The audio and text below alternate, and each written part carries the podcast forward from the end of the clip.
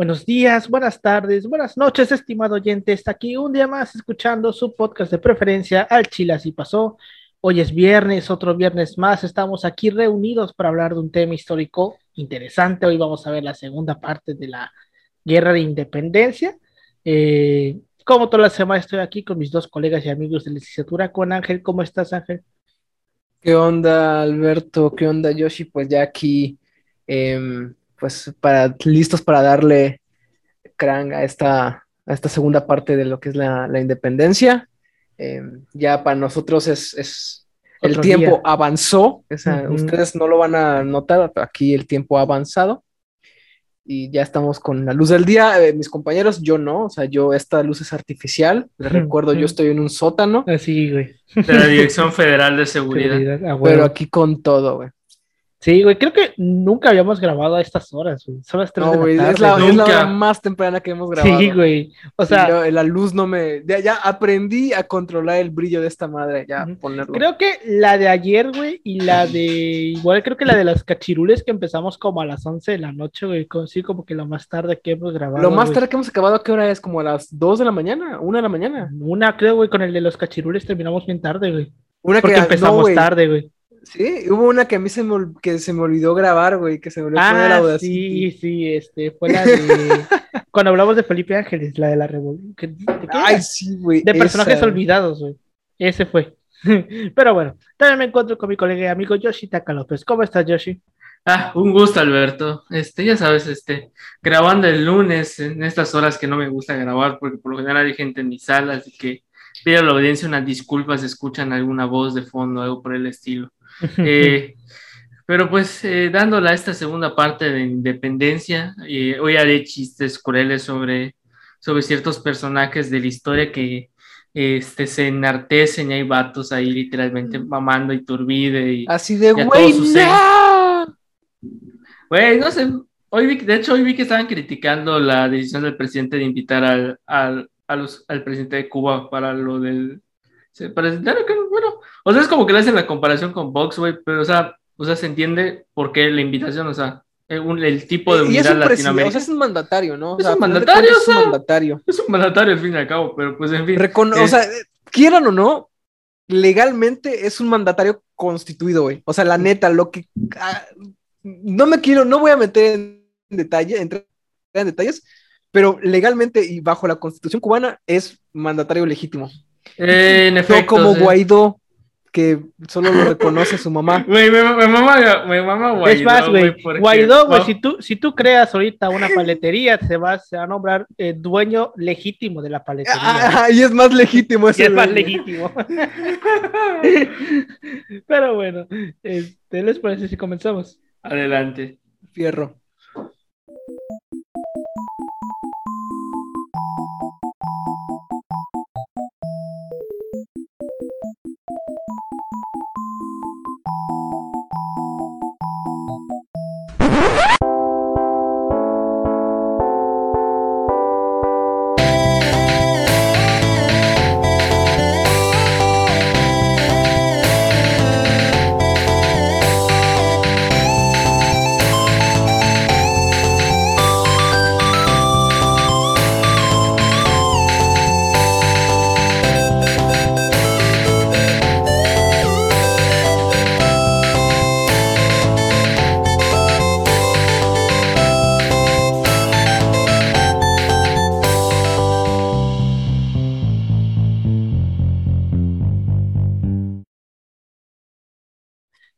Bienvenidos a Chile Así Pasó, un podcast de historia mexicana y universal, donde su servidor, Alberto González, le va a contar a Ángel Paulino Chan y a Yoshitaka López una historia chusca, bizarra, increíble o surreal acerca de algún personaje, proceso u hecho acontecido en la historia. Bueno, como ya comentaba en el inicio, hoy estamos eh, en la segunda parte del el tema de la independencia.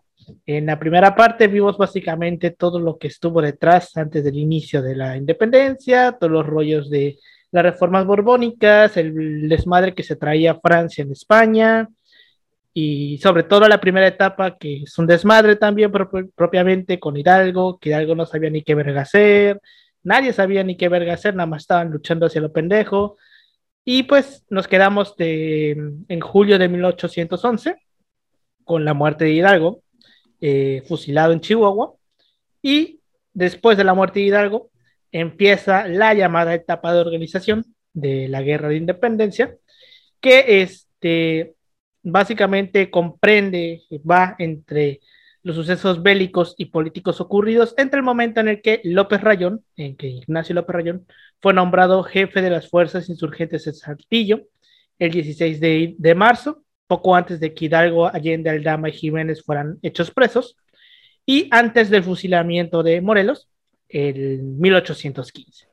Durante esta época del segundo, de la segunda etapa, el movimiento de independencia no solamente, no solamente realizó acciones bélicas, o sea, irse a agarrar putazos, sino que también, y es lo más importante de todo este rollo, se dotó de una estructura y de un cuerpo político, un cuerpo jurídico, perdón. Durante este eh, periodo cobra importancia el pensamiento ideológico de la causa insurgente, porque antes, como lo comentábamos en el episodio pasado, ayer para nosotros, la semana pasada para ustedes, este, Hidalgo no quería una, un México libre. Hidalgo lo que quería era, Hidalgo Allende, Aldama y todos estos güeyes, lo que quería era instaurar un gobierno provisional que le jurara lealtad a Fernando VII. Porque Fernando VII ahorita en este momento, en esta etapa del, del espacio-tiempo, sigue pues Preso. depuesto, depuesto de su cargo. como bueno, estando en una, en una casa en una casa en Bayona chingona, con una pensión buena, pero pues los- las ansias de tener todo el poder, este, pues al final le jugaron a su favor. Exacto. Hay una serie muy bonita que se llama Napoleón, o sea, es de, de Napoleón, y esta parte, creo que está, está en, está en YouTube gratis, ahí Ah. apoyando la libre circulación de software gratuito y contenido. De material Em, educativo. Exactamente. Está muy buena, son actores muy buenos eh, de ahí de, de Francia. Y cuando pasan esta parte de la, de la captura de los reyes, se ven súper decadentes, los, los pintan lo más decadente posible, o sea, los dos vatos todos gordos, chochos, peleándose entre ellos, el hijo con el papá. o sea, se, se ven... Que tiene, que, decadentes, tiene, o sea, que tiene- que tiene sentido. preocupándose más por lo que están comiendo en ese momento, em, por quedar bien con Napoleón, o sea, tanto uno como otro, desprestigiándose uno u otro frente también a este vato. O sea, está muy padre esta, esta parte de la, de la serie, entonces si, si tienen chance y vean esta parte, está muy padre. Sí, güey. Este, igual, es, si quieren ver una serie de culto este, sobre este tema, pueden ver la serie que hizo Televisa en, mil- en 2010. Este, lo estoy diciendo a manera de broma, ¿eh? Ah, Este, la de, la de la independencia. Sí, la de la independencia, porque en 2010 se hicieron dos series, una de la independencia y otra de la Y otra revolución, revolución. por el centenario y el bicentenario. Oye, Entonces, mínimo, este- el de la revolución aparó- apareció Felipe Ángeles. Ujú, güey, mínimo. Es que igual tenía que... Es que ya Es era una, Felipe iba a ser una Ángeles, sí. mentada de madre si no Ah. lo ponían, güey. O sea, todavía que Calderón lo olvidó en la revista esa, güey. Que sigo diciendo que esa madre le metieron maña, güey, porque Y, no creo y que el, Luis y el- y al Hidalgo todo blanco, güey, con su pelo todo ojo, se le ve, se veía a todas luces la peluca, güey, que le pusieron al pobre vato, güey, tuvo la desgracia. Es Televisa, güey. ¿Tú crees que van a. Eh, Bueno, fíjate, es que pedo? Televisa tuvo una época honrosa, o sea, honrosa en cuanto a buen contenido, porque sacaba buen contenido por ahí de los 2000. 70. Definamos qué es el 80s. buen contenido. O sea, Exacto, eh, en con- contenido en cuanto a en cuanto a que había un poquito, o sea, intento de ser como que preciso hasta cierto punto. Sobre todo en algunas, al- al- vi que sacaron unas series que eran de literatura, entonces trataban de pegarse igual a eso. Que, por ejemplo, me parece que aquí fue donde sacaron una serie que se llama Los Miserables, que yo en la vida ah, sí, pero. Ajá, pero los O sea, pero miserables. e- eran, eran como que cosas que intentaban hacer, pero pues ya de ahí todo brilló por su ausencia. Creo que ya estoy confundiendo esa serie con la de los investigadores, creo que se llamaba. Los simuladores. Los simuladores, Los güey. simuladores. Esa sí estaba buena, esa sí estaba buena, buena. Pero la versión, la versión original, güey, la argentina es la que está buena. No sé si alguna vez Ah, han visto sí, la versión pero- original argentina. Ah, creo que es igual. Creo que es igual. Está muy dices. chida la versión original argentina, güey, créanme. Este, pero bueno, este, como lo habíamos mencionado ayer, uno de los personajes más importantes durante esta segunda etapa y de los que casi nadie recuerda es López Rayón, el cual había sido eh, uno de los secretarios de Estado nombrado por Miguel Hidalgo cuando éste intentó organizar un gobierno insurgente durante su breve estancia en Guadalajara entre, entre noviembre de 1810 y enero de 1811, lo que vimos ayer. Bueno, a, la semana pasada para ustedes. Algunos documentos suscritos por Hidalgo en este sitio y en momentos anteriores a la revolución fueron redactados eh, por el propio López Rayón, por lo que se presume que tenía una cierta influencia sobre Miguel Hidalgo. El 5 de marzo de 1811, López Rayón recibió el cargo de jefe supremo de la insurgencia y la instrucción de volver al sur mientras Hidalgo, Allende y otros seguían su marcha rumbo a Texas. Los 3.500 hombres que formaban el remanente de la insurgencia marcharon hacia Michoacán bajo el mando de López Rayón y otros jefes. Durante el traslado se enfrentaron a los realistas, a quienes derrotaron en el puerto de Piñones y en Zacatecas. Durante febrero de 1811 fue derrotado en Sinaloa José María González Hermosillo por Alejo García Conde en la batalla de San Ignacio de Piaxcla. En los primeros días de mayo, en la zona de Matehuala, el insurgente Juan Villerías fue derrotado por Joaquín de Redondo y Cayetano Quintero, pinches nombres hispanos todos cabrones, muriendo el 13 de mayo. Arredondo continuó su avance eh, tomando la plaza de Tula el 22 de mayo derrotando a Mateo Acuña, quien, junto con otros insurgentes, fue pasado por armas. El 21 de junio, las fuerzas virreinales tomaron Matehuala. De finales de julio a mediados de agosto, la revolución insurgente volvió a encenderse en, en, Aguascalientes y Zacatecas, cuando los virreinales fusilaron a los rebeldes Nájera y Flores a la Torre en Aguascalientes, la plaza fue tomada por el cura Ramos, Oropesa, Ochoa y Hermosilla obligando al subdelegado Felipe Álvarez y al cura Terán salir de la ciudad, quienes habían ejercido un breve gobierno despótico. El 25 de agosto, Calleja envió al, coronel García Conde y al teniente José López a reprimir al, el nuevo brote revolucionario. Después de ofrecer resistencia, los insurgentes se dispersaron en Nochisticlán. No, Nochistlán. Entonces, en octubre de 1810, Después de haberse entrevistado con Hidalgo en el pueblo de Charo, José María Morelos inició su campaña en Carácuaro con solo 25 hombres. O sea, imagínate, güey, lo cabrón que era Morelos. Mm. Fue incremental. Sí, pero más que nada, o sea, Morelos se le reconoce la táctica de, bueno, él más que nada, él pelea por guerra de guerrillas para mantener ciertas influencias en la zona donde, donde tenía más control. Bueno, que es esta parte de Morelos sobre todo. En efecto, me parece que se recuerda tanto a Morelos, y aparte porque Morelos es como que el principal pensador de esta etapa. Ajá, sí, solo le falla que era ultra religioso, pero tiene sentido para la época. Para la época, güey. Para la época tiene un chingo de sentido. De hecho, ahorita vamos a llegar a eso porque hasta el mismo Iturbide era así. Este, fue incrementando paulatinamente, paulatinamente el número de hombres en su ejército, pero la estrategia militar de Morelos fue diferente a la de Hidalgo. Eh, porque pues vaya, sabemos que Hidalgo, estrategia, estratega militar pues no era, y eh, la estrategia de Morelos era que su ejército nunca superó más de 6.000 hombres, los cuales eran disciplinados y tenían armamento adecuado.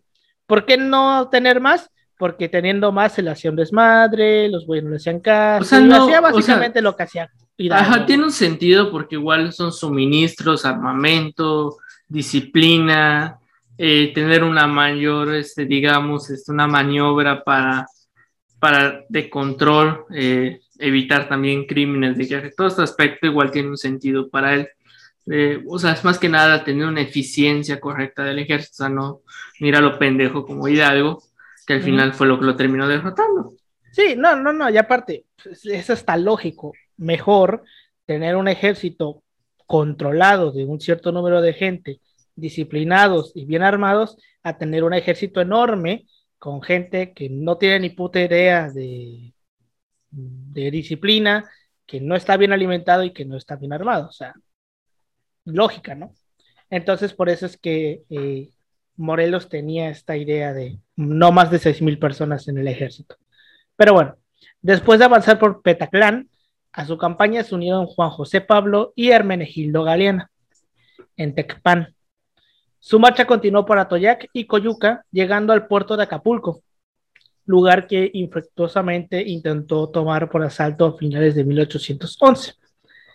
En Situácuaro, el 19 de, de agosto de 1811, Ignacio López Rayón convocó a la formación de la, de la Suprema Junta Nacional Americana para la conservación de los derechos de Fernando VII, defensa de la santa religión e indemnización y libertad de la oprimida patria.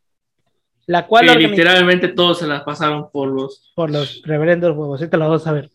La cual organizaría los ejércitos, protegería la, la justa causa, que esto es la causa justa viene de la época de la, colonia, ¿no? Bueno, desde la conquista, sí. Bueno, sí, de la conquista, pero sí, sí, de la conquista y, libertaría a la patria de la opresión y el, yugo que había sufrido por espacio de tres siglos. El propio López Rayón presidió la Junta, José María Lisiaga y José Sixto Verduzco fueron nombrados vocales. Para la difusión de, determinaciones tomadas en la Junta, se contó con la ayuda de Andrés Quintanarro y eh, José María Cos que eh, suministró una prensa, para una prensa para imprimir el periódico El Ilustrador Americano, que defendía las ideas autonomistas. Sobre todo hay que tener algo claro, ya en este contexto ya se aprueba, ya, está como que sí, ya prácticamente ya está aprobado Cádiz, todo el aspecto, algo que permitió Cádiz notablemente era la libertad de, de imprensa, de, bueno, libertad de prensa, libertad de expresión de alguna otra forma permite que los periódicos, eh, toda la folletería y todo el aspecto eh, surja en pro a la independencia. Algo que por lo general los virreyes, sobre todo en el bueno, en la gestión de Calleja, eh, va a intentar limitar muy notablemente con el, o sea, él se justifica de que yo estoy limitado a las garantías de Cádiz, pero es porque estamos en un sitio de guerra. Entonces, por ejemplo, son como que, bueno, igual vemos hasta cierto punto eh, las diferencias que hay entre lo que pasa en, el virreinato de la Nueva España y cómo están pasando los otros virreinatos a lo que está pasando en la península. Pues, o sea, porque ya en este contexto ya Cádiz está aprobado y de alguna otra forma, bueno, ya viene de hecho con Morelos y ya posteriormente que vamos a ver qué pasa con Morelos y con todo este, toda, esta, toda esta legislación que lo ocupa en Apatzinga, en la constitución de Apatzinga. Ahorita vamos a llegar a eso cuando ya lleguemos a Cádiz porque pues evidentemente Cádiz es, importante en esta historia, ¿no? Pero bueno, eh, en la Nueva España, algunos terratenientes y empresarios, y empresarios apoyaron la rebelión proporcionando recursos económicos y abastecimiento. En Ciudad de México y algunas otras ciudades, un grupo clandestino conocido como los Guadalupes, como si fuesen los güeyes de Bronco, este, apoyó a la Junta proporcionando a los insurgentes información de las actividades realistas.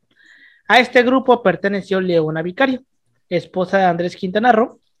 Además de ser la primera mujer periodista en México, también perteneció a este grupo eh, don José Mariano de Sardaneta y Llorente, marqués de San Juan de Rayas, y que era un hombre cuyos recursos serían de gran beneficio a la causa. Morelos continuó su avance desde Chilapa y envió a Valerio Trujano hacia Silacayoapan. Además, el cura eh, de Caracuaro dividió su ejército en tres columnas. Una al frente de Miguel Bravo, que avanzó a Oaxaca por Huitzuco. En su camino al sureste se encontraron a Bravo. Eh, bueno, Nicolás Bravo toma Acaclán y Oaxapan. El otro brazo, otra de las tres partes, era al mando de Hermenegildo Galeana, que volvió a Taxco, en Guerrero. Y el tercer grupo, encabezado personalmente por Morelos, que tomó la, plaza de Chaucla, venciendo a Mateo Musito. El 10 de diciembre entró a Izúcar, y actualmente que se llama Izúcar de Matamoros, donde se le unió Mariano Matamoros, y el 17 de diciembre en el Calvario, juntos derrotaron a fuerzas virreinadas comandadas por Sotomaceda, quien fue herido de muerte durante el combate. Los primeros días de 1812, de 12, Rosendo Portier partió desde Toluca con destino a Tenancingo. Logró vencer a las fuerzas insurgentes comandadas por Hermenegildo Galeana y José María Oviedo en la batalla de Tecualoya.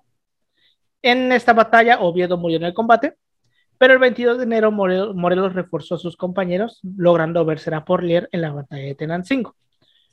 Morelos finalmente no avanzó hacia Puebla de Los Ángeles, pero siguiendo al occidente el 9 de eh, de febrero de 1812, conquistó la importante villa de, de Cuautla, que pues ya vamos a ver qué pasa en, Cla- en Cuautla después. Morelos, Exacto, Morelos, actualmente gobernando por, por, por este Cuauhtémoc Cuauhtémoc Blanco. Cuauhtémoc Blanco.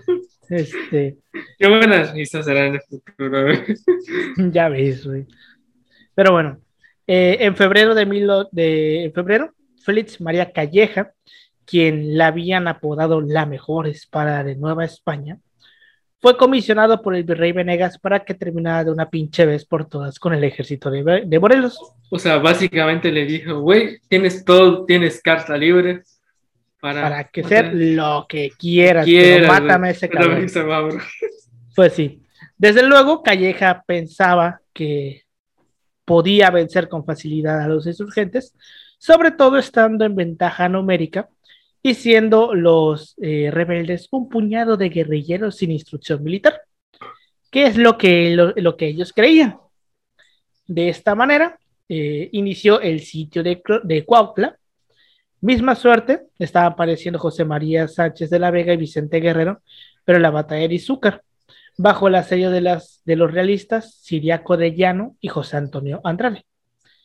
En Cuautla, después de 72 días de sitio y combate, ninguno de los bandos fue capaz de imponerse. Los realistas habían fracasado también en el intento de recuperar Izúcar, pero el 2 de mayo pudieron romper el sitio de, Cuautla, evacuándola para evitar una masacre de civiles.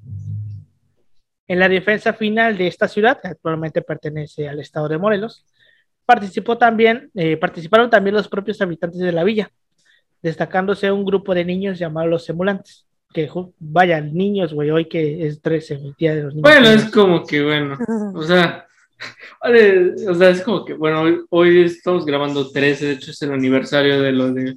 Juan Escutia, güey, pero es como que bueno, es un mito más, o sea, Yo, güey, yo siempre que pensemos sobre los niños héroes, voy a volver a hacer la misma pregunta. ¿Ustedes se acuerdan de los seis niños héroes? ¿De los nombres? solo Juan de la Bajera y Juan Escutia. O sea, yo creo que si tú vas y se lo preguntas a alguien así, X, ni de pedo te va a decir los seis nombres, güey. O sea, no mames. Y de hecho está la nadie se canción de, acuerda de la- los niños héroes. Güey, de hecho lo irónico es que está en la canción del heroico colegio militar. Ay, no inventes. Sí, güey. Pero bueno. Eh, debido a las diferencias que se habían suscitado entre Lisiaga, Verduzco y Rayón, Morelos convocó en junio de 1813 un congreso que se instaló en Chilpancingo durante el mes de septiembre. Para tal objetivo, se nombraron diputados a Ignacio López Rayón por Guadalajara, José Sixto Verduzco por Michoacán, a José María Lisiaga por Guanajuato, a Andrés Quintana Roo por Puebla, a Carlos María de Bustamante por México, a José María Cos por Veracruz, a José María Murguía por Oaxaca, vemos que aquí los José Marías abundan, a José Manuel de Herrera por Tecpan, y como secretarios a Cornelio Ortiz de Zárate y Carlos Enríquez del Castillo. El 14 de septiembre se dio inicio a la primera sesión del Congreso de Chilpancingo, cuyo nombre oficial fue Congreso de Anáhuac, donde Morelos hizo leer a su secretario Juan Napomuceno, los llamados sentimientos de la nación, cuyo primer punto pues es el que todos conocemos, que es eh, que la América es libre e independiente de España y de toda nación, gobierno monarquía, y que así se sancione dando al mundo las razones. Básicamente es este momento en el cual ya la independencia deja de buscar formar un gobierno provisional eh, que le jure lealtad a Fernando VII y ya nos vamos por el lado de vamos a mandar a la verga a estos güeyes y nos vamos a quedar solos. Sí, bueno, básicamente ya hay, ahí ya podríamos decir que ya nace un proyecto de nación, o un intento de proyecto de nación.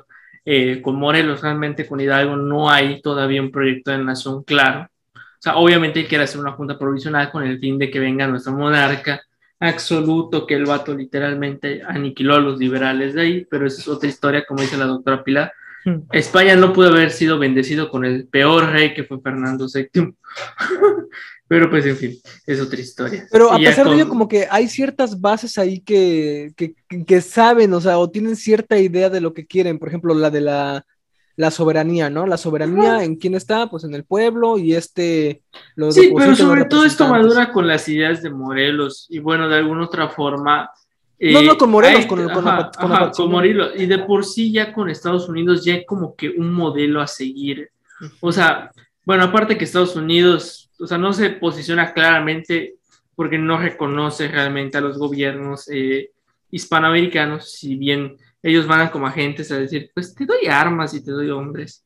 No pasa nada. Estados estaba en su pedo. Está, muy en su pedo. Ajá. pero de alguna manera eh, le interesaba tener o apoyar eh, con el fin de que adopten el modelo republicano ah, y su constitución. O sea, al final pues, buscan esas ventajas. Y bueno, a Patzinga pues sí hace, eh, ya con todo lo que él propone, de alguna manera podemos hablar de que es hasta cierto punto la primera jurisprudencia, hablando de términos de constitución, que hay en el país. Sí. O sea, algunos eh, retoman que es Cádiz y bueno, otros dicen que es Apatzinga, pero más que nada son porque es sus constituciones. Yo diría que a lo mejor Apatzinga, ¿no? O sea, porque pues ya es como que el, primer borrador, podrías decir, de lo que se quiere hacer. Ah, es que se retoma en el 24, o sea. Aparte. De hecho, está la constitución que sale de este Congreso, pues es la que se considera como la primera constitución mexicana.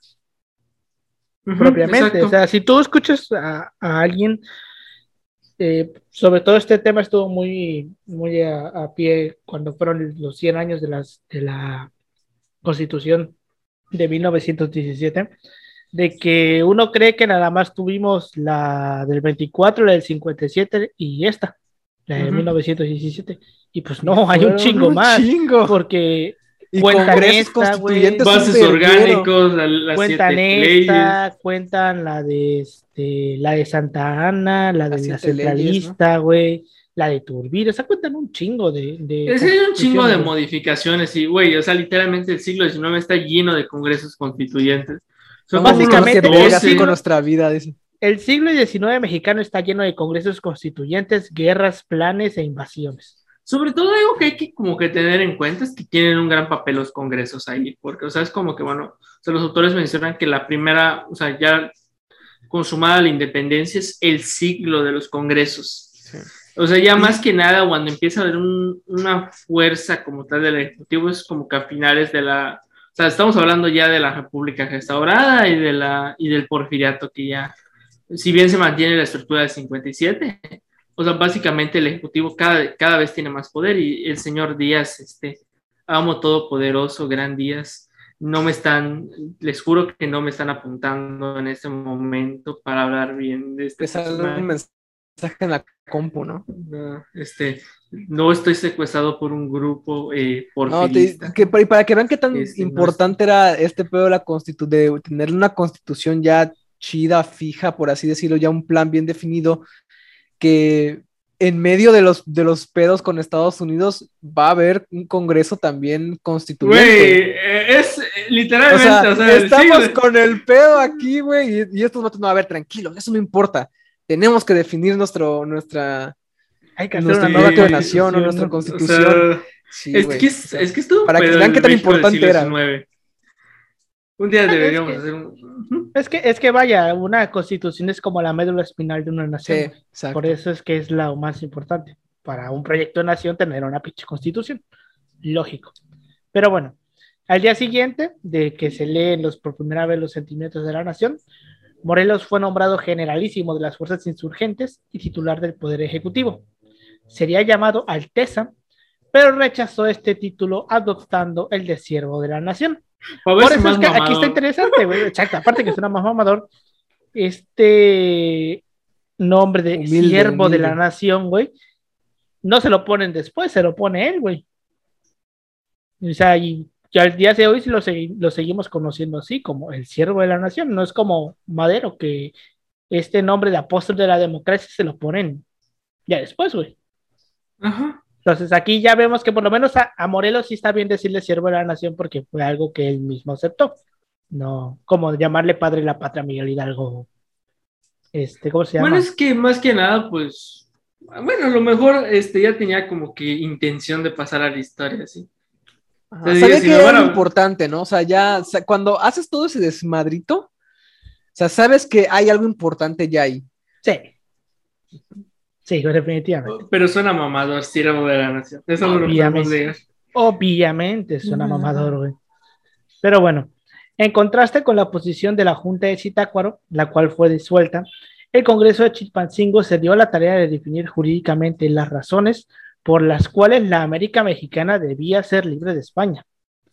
Este fue un punto de discordia eh, con López Rayón, quien manifestó no estar de acuerdo con el primer punto mencionado en los sentimientos de la nación, pues defendía la idea de eh, que eh, la defen- defendía la idea de este de Hidalgo. O sea, se, América Del era gobierno, dependiente ¿no? del rey de España, pero no de la nación española.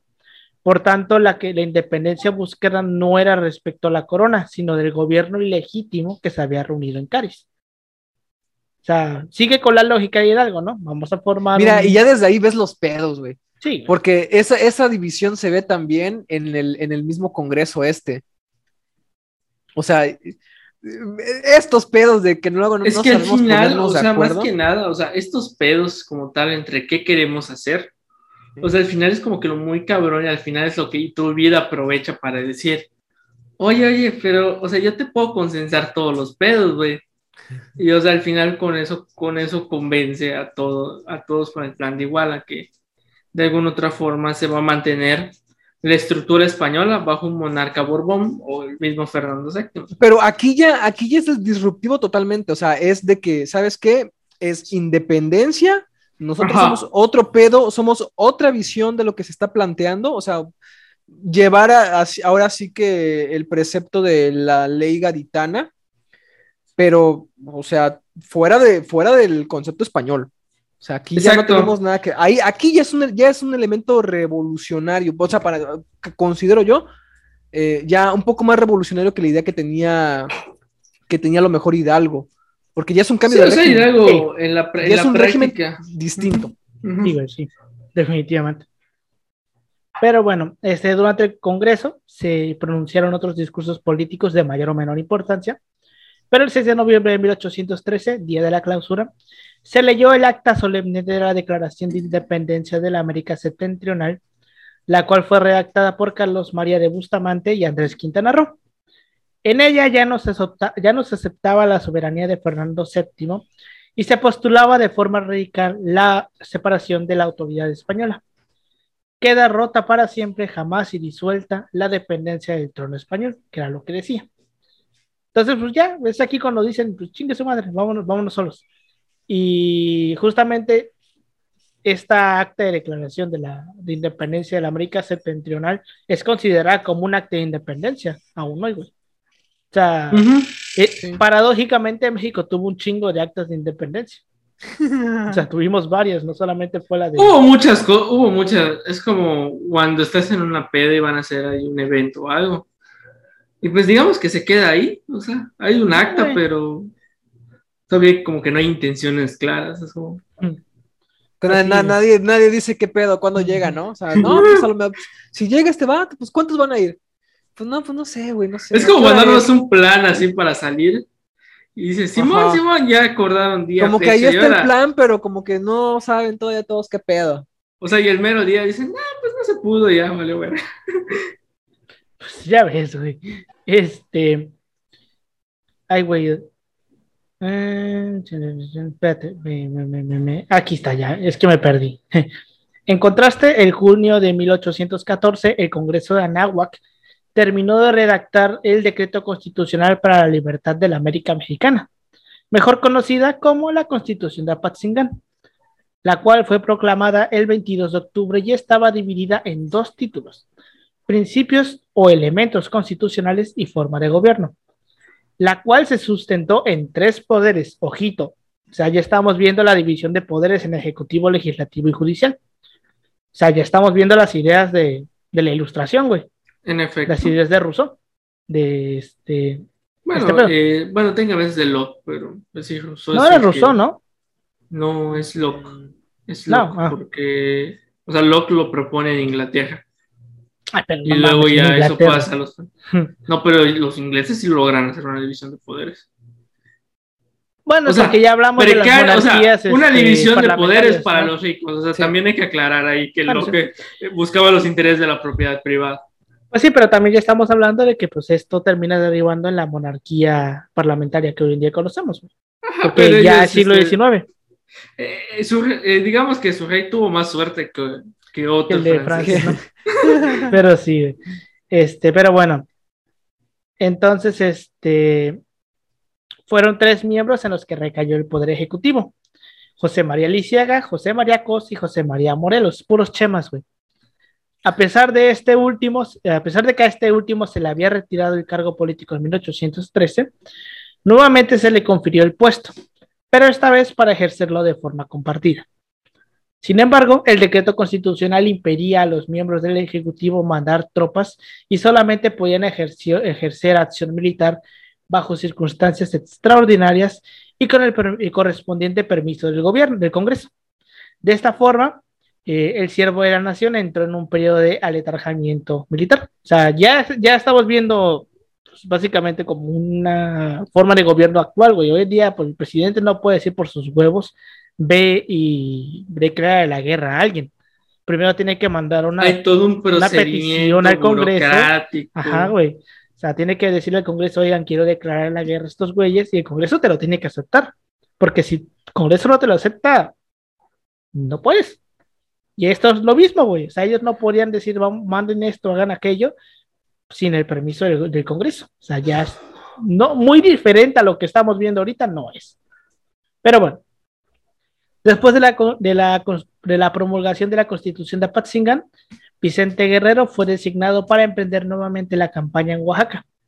Aunque al principio no fue reconocido por Ramón Sesma, que se encontraba en Silacuayapan y era fiel a el Congreso de Anáhuac envió a, a Francisco Arroyave para sustituir a este último. Pero lejos de obedecer las órdenes, Rosains lo mandó a fusilar bajo el cargo de traición el 29 de diciembre de 1814. Para que vean la autoridad que tenía el Congreso. Exacto. O sea, literalmente el Congreso se lo pasaban por los. Pero sí, lo mandan a matar en el Cerro Colorado, conocido como el Monte de la Palma del Terror. Después de su retirada del Cerro Corpor- Córporo, Iturbide incursionó sin éxito en Michoacán en busca de los miembros del Congreso de Anáhuac. Al retirarse pasó por, por Pátzcuaro, en donde aprendió a Bernardo Abarca y lo mandó a fusilar en Sitzunzán. Para vengar la muerte de este último, el, doctor José María Cos tomó las armas, uniéndose a los grupos insurgentes de Vargas y Carvajal. Y pues aquí vemos que hasta el mismo güey que había firmado que siendo ejecutivo no podía tomar las armas, se pasa por los huevos lo mismo que acaba de firmar y lo hace. Y esa es la. Y eso es como cuando hablamos de la peda, cuando alguien va a ser un. Cuando alguien va a ser como que ya tienen unos estatutos claros, cuando van a trabajar en un equipo y ya tienen como que digamos unas reglas, al final todo se lo terminan pasando por los Los- ajá, güey, se lo pasó, se lo pasa por los huevos el vato. huevos. Entonces, este, el Congreso lo obligó a regresar a su puesto, pero lejos de obedecer, el doctor Cos publicó en Zacapu un manifiesto expresando su inconformidad al respecto de las políticas adoptadas por dicho organismo, entre ellas las que, la, la, la de que sus miembros no habían sido elegidos de forma popular y que estos buscaban ayuda militar en el extranjero comprometiendo la religión y la honra nacional. Porque ya desde tiempos de la independencia estábamos pidiéndole ayuda a Estados Unidos, ¿eh? Y a los ingleses. Y a, los- ajá, y a los ingleses. Porque obviamente los ingleses sí van a jalar porque pues son enemigos naturales de los españoles, güey. Pero que para ese tiempo no eran enemigos como tal, porque ya estaban ayudando a de Cádiz. O sea, porque. Históricamente o sea, tenían- siempre han sido, Igual, históricamente. Pero pues sí, Ahí ¿no? quieren en otro. O sea, tienen otra concepción de su Dios. Y de lo étnico. Por otra parte, declaró que los congresistas habían manateado a los jefes militares insurgentes, cuestionando a cada paso, pero sus acciones. En consecuencia, el Congreso ordenó a José María Morelos arrestarlo. Cos fue sentenciado a muerte por su desacato, pero sobre la base de sus méritos y la solicitud de José María Saga, se le, se le conmutó a una pena de prisión perpetua. O sea, bueno, no te matamos, pero te vas a quedar encerrado aquí todo lo que resta de tu vida. Yo creo que. Fresco. Yo creo que no es la mejor decisión. Digo, bueno, personalmente, si me dicen, ¿qué, qué, qué quieres? ¿Quedarte encerrado toda tu vida o que te matemos de una vez? Pues mátame de una vez, güey. No Oye, sé. de hecho, sí, veo mucho que en la, en la historiografía, por ejemplo, se, se hace hincapié en, esta, en estas decisiones del Congreso, de que de una u otra forma alentaban esta, estas decisiones militares, o sea, alentaban eh, al sentido de que las volvían más lentas, o sea, la, la, la acción militar, en un momento en el que es de que, vato, no estamos, en, no estamos jugando, aquí hay cosas Estamos serias que jugando a están las pasando. guerritas, güey. Ajá. Ya ves, güey. Son cosas que pasan. Pues por- de hecho es por eso que mucha gente en su momento estaba totalmente en contra del, del Congreso, güey. Porque este, vaya, estamos hablando de una época en donde todavía existían reinos y tú llegar a ser jefe máximo de una nación con Congreso era como de que pues, no haces nada, no tienes poder de nada, pues, prácticamente dependes de tu Congreso. Pero bueno, en Puruapan, el 14 de julio de 1815, Morelos dirigió una carta al presidente de Estados Unidos, James Madison, solicitándole el reconocimiento de la independencia y el beneplácito para el, recibimiento de un embajador enviado por los insurgentes. El 5 de noviembre de, 18 de 1815 también, Morelos, Lobato y Bravo enfrentaron a las fuerzas realistas en la batalla de Temalaca. Los congresistas pudieron evadirse del lugar, pero durante la acción Morelos fue aprendido por el, ex insurgente Matías Carrasco. Nicolás Bravo se puso al frente del resto de la tropa, pero los diputados le quitaron el mando militar. Manuel Mier y Terán tomó la decisión de disolver el Congreso bajo los mismos argumentos que había empleado el doctor Cos, que básicamente es, no mamen cabrones, nos están poniendo más trabas de las que ya de por sí tenemos. Y pues agarran a Morelos, güey. Y de hecho, fíjate que ahorita que estaba yo leyendo sobre los niños héroes, me doy cuenta, pinche Nicolás Bravo vivió un chingo, ¿eh? Sí, güey. Nico- Sí, Nicolás sí, sí. Bravo vivió un chingo porque todavía estuvo durante la guerra de Estados Unidos contra Sí, México, güey. ahí De estaba hecho, todavía vivo el vato. Sí, güey, vivió un chingo el cabrón. Nicolás Bravo es como que ese personaje de relleno, güey. Siempre está ahí, güey. En las fondas, en el, así, en el fondo. Pero pero es ese personaje secundario que, o sea, no lo odian y tampoco lo aman, pero tiene que estar ahí porque es Nicolás Bravo. Ya ves, güey. Le tocó una Entonces- vicepresidencia. Bueno, Fue es algo- vicepresidente con Guadalupe Victoria, pero también fue presidente, güey. Sí llegó a ser presidente, no, bravo, güey. Ajá, pero o sea, literalmente, se, literalmente lo depusieron. Bueno, es que, es que en la época de, de ¿cómo se llama? Del Del 19, siglo XIX, uno era presidente cuatro días, lo quitaban, luego tenía dos semanas, lo volvían a quitar, y así se le iba llevando, güey.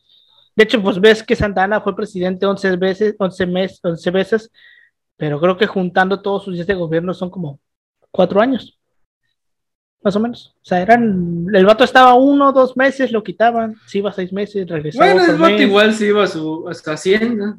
Ajá, güey, o sea, vaya, lo normal en este, en este tiempo. Morelos fue llevado a la Ciudad de México. El 27 de noviembre, el Tribunal de la Inquisición lo declaró hereje formal negativo, fautor de herejes, perseguidor y perturbador de los santos eh, sacramentos, cismático, lascivo, hipócrita, enemigo irreconciliable del cristianismo. Literalmente, a Dios, literalmente, rey a tu madre, dice. Pues, lite- ¿alguna vez literalmente. ¿Han visto el video este de Dross te enseña in- insultos? Ajá. Eso, güey. O sea, literalmente es el argumento de, de los padres y de los pro vida ahorita que se, que se aprobó Ay, sí, este, güey. el- bueno, la decisión de la corte de despenalizar eh, el aborto. O sea, literalmente ese es el mismo argumento, güey, de que es un, es un pecador, un hereje y la mamá de media. Es que, güey, me da, me da un chingo de esta madre, güey. Es como el lascivo, hipócrita, enemigo, traidor. O sea, Güey, me recuerda- güey, me recuerda, al- ¿te acuerdas del edicto de fe que nos leyó Miranda? Sí, en- eso también sí, está yo así pensando, más o güey. menos. Y Así tú y tu familia y tus hijos y tus nietos y hasta que te pudran todos. En el- Me imagino el el vato amén. todo- chileado. Y que chinguen a su madre todos. Pero al final recuerda, Es que- amén. Amén. Amén. Ese verga estuvo muy cabrón. Pero güey. con enojo, lo, lo escribe con enojo. Pero bueno, este, el obispo de Oaxaca, Antonio Vergosa y Jordán, de, realizó la de. No, de hecho no es Jordán, es. Bueno, sí, Jordán. Porque po- siempre le podrá decir Jordan, güey, pero no.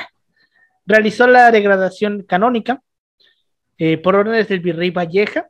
El 22 de diciembre de 1815, Morelos fue fusilado en San Cristóbal, Ecatepec.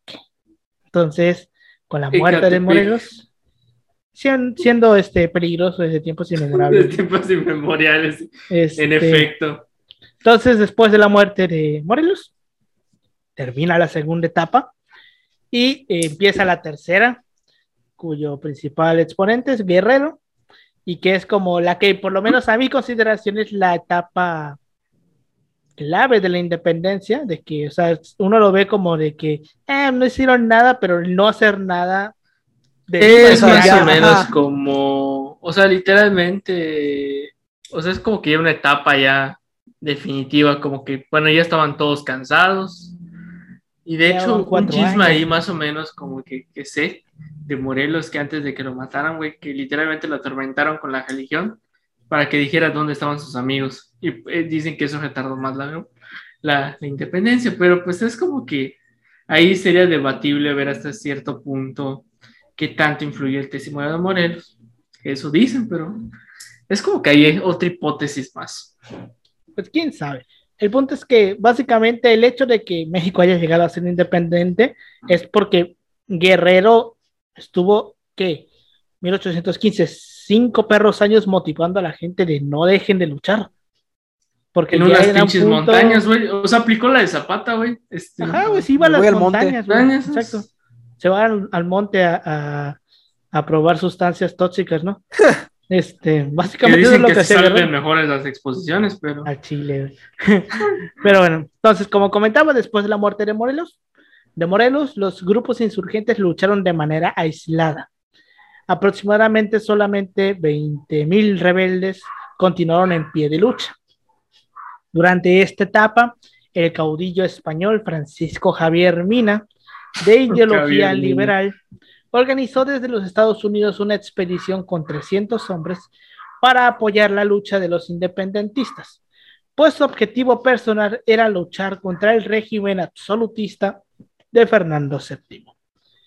Mina era, un navarro que había eh, luchado en su país y puesto en, práctica y había puesto en práctica la guerrilla en la región de los Pirineos en contra del absolutismo de la corona española.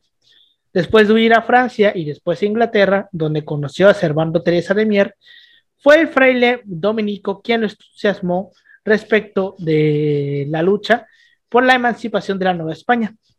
Finalmente, Que de hecho, ujú. Ujú, yep. que de hecho los ingleses es como que de alguna otra forma apoyaron su expedición. O sea, según los ingleses le iban a apoyar y la mamada, pero estos vatos dijeron, no, no, no, no, no, mejor no. Vamos a, a incitar este pedo, güey, No, porque no, no, España no, no, nos debe un chingo de dinero. porque los ayudamos en la guerra, ganaron y nos tienen que pagar. Y sin la Nueva España no nos van a pagar ni madre.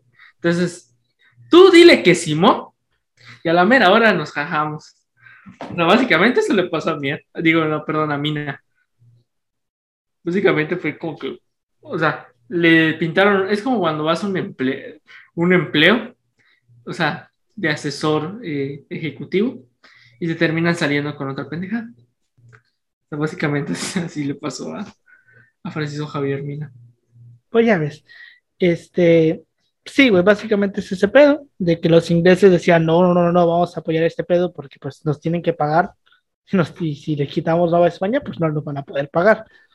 Entonces, este, pues este güey se deja influir por Salvando Teresa de Mier, que era un fraile dominico, y finalmente viajó a los Estados Unidos, desde donde se había embarcado para combatir del lado de los insurgentes novohispanos, entrando al país por la costa de Tampico.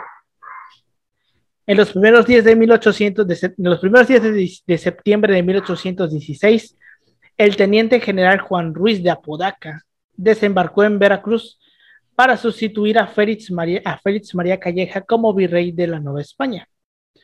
Su caravana fue atacada en Perote por el insurgente Antonio Vázquez Aldana, pero gracias a la intervención oportuna del coronel Márquez Donayo, Apodaca logró llegar a la Ciudad de México el día 20 de septiembre.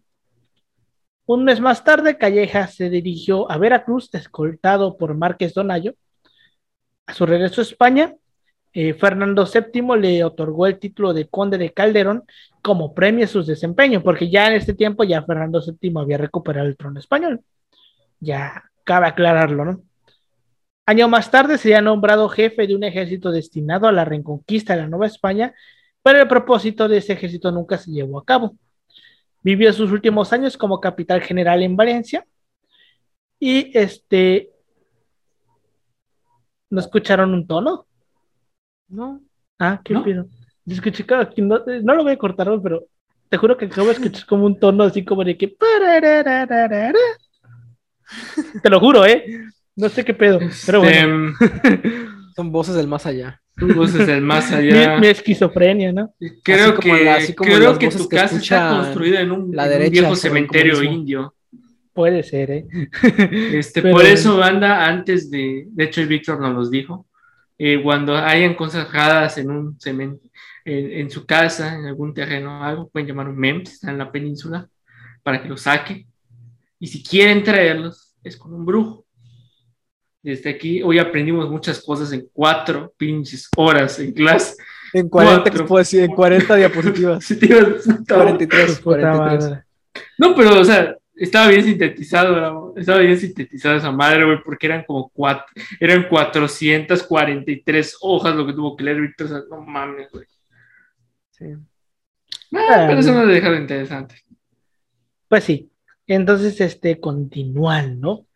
Este. eh, la política del nuevo virrey Apodaca fue más indulgente. Prohibió el fusilamiento de los prisioneros insurgentes con el objetivo de lograr eh, la pacificación por medios más humanitarios, humanitarios y promovió aún más los indultos. Básicamente este güey llegó eh, con plan de que, ¿saben qué? No les voy a dar independencia, pero tampoco los voy a matar. Déjenlo así. O sea, ahí no pasó muere. Nada. No, ay, exacto, ahí muere. No les hago nada, Básicamente, no los Apodaca, déjenlo así. Apo- ajá, Apodaca realmente viene con otro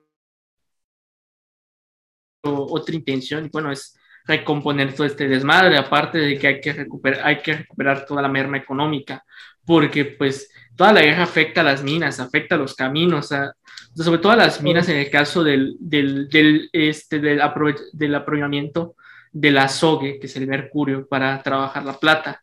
Y bueno, igual eh, de alguna otra forma eh, tiene relación con la pérdida en, en generar alimentos y todo este aspecto por todos los estragos de la guerra. Y bueno, igual epidemias, todo el aspecto. Esa Podaca ya es como que, o sea, güey, ya, ya fue mucho este desmadre, güey. Ahí muere por la paz. Ahí déjala, ahí déjala. Igual para, para recordarle que en este, en este tramo la audiencia ya no hay Cádiz. O sea, ya Cádiz ya, Ah, ya fue, quedó fue abolido. abolida. ajá, desde Abolida desde porque- el 14. O sea, ahorita estamos don en que no hay. Porque don Fernando un día se levantó y pues, Dijo, pues O no, sea, pues ¿qué les parece que no? por que mis por mis huevos, ¿no? huevos, ¿no? Sí. Y de hecho al final le terminan dando un golpe de estado. Cosas de la vida, ¿no? Pero bueno, este Vicente Guerrero se unió a las tropas de José María Morelos en el Verdelero desde 1811. O sea, imagínate, güey, cuánto tiempo ya tenía Guerrero. Básicamente, por eso es que como que esta idea de Guerrero y, y Turbide como contemporáneos, güey, porque básicamente los dos estaban desde el inicio.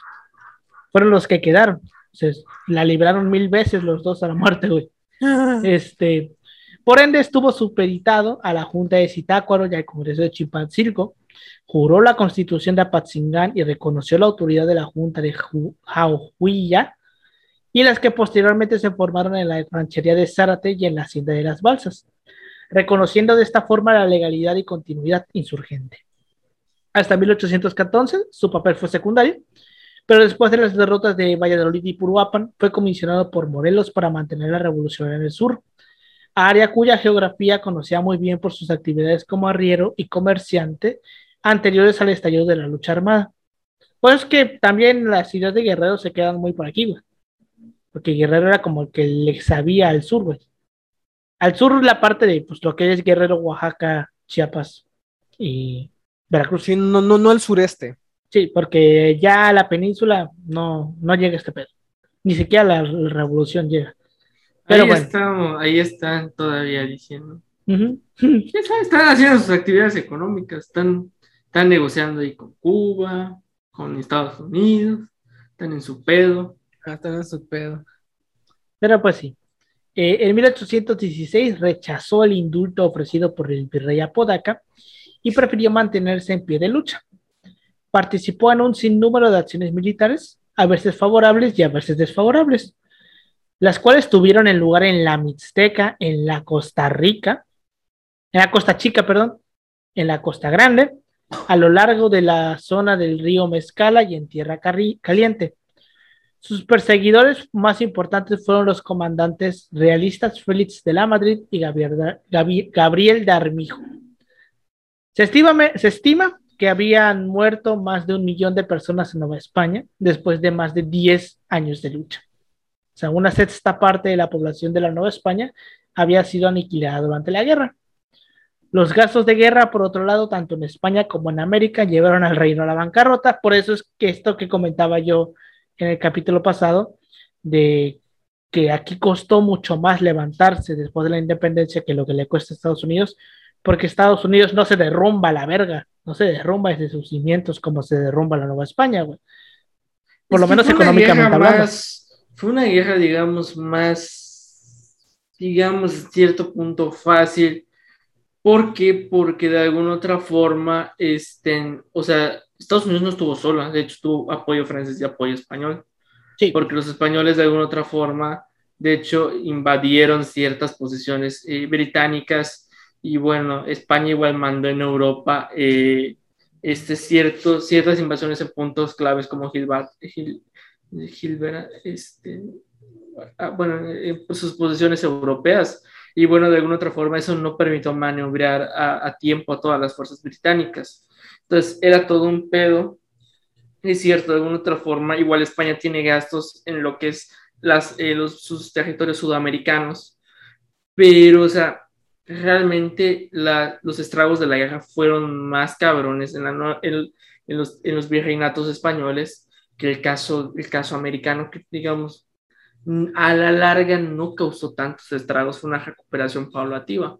Aparte de que ellos ya tienen un sentido totalmente diferente de cómo generar esa actividad económica, porque algo, algo que hay que comprender es que el aspecto español, su forma de hacer negocios, el caso comercial y todos estos aspectos, es muy arcaico comparado al, que se generó en Estados Unidos, que, bueno, eh, tienen de todas maneras influencia británica eh, en esta actividad comercial. Y bueno, y los británicos de alguna otra forma aprovechan, eh, así como Estados Unidos aprovechan la debilidad económica de estos nuevos territorios hispanoamericanos emancipados para poner sus reglas sobre el juego y decir, pues así está la jugada y tú dirás si quieres los préstamos o no. sí, güey.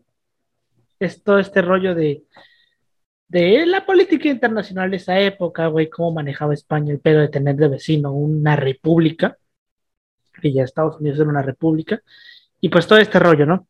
Entonces, estábamos en la mierda absoluta, no teníamos dinero, la gente se estaba muriendo, la guerra no cesaba, no había para dónde ir. En España, el 1 de enero de 1820, el general español Rafael de Riego, junto con otros liberales, convencieron a los soldados de la localidad de Las Cabezas de San Juan para que se rebelaran y restauraran la constitución de Cádiz. La revolución se expandió por toda la península ibérica.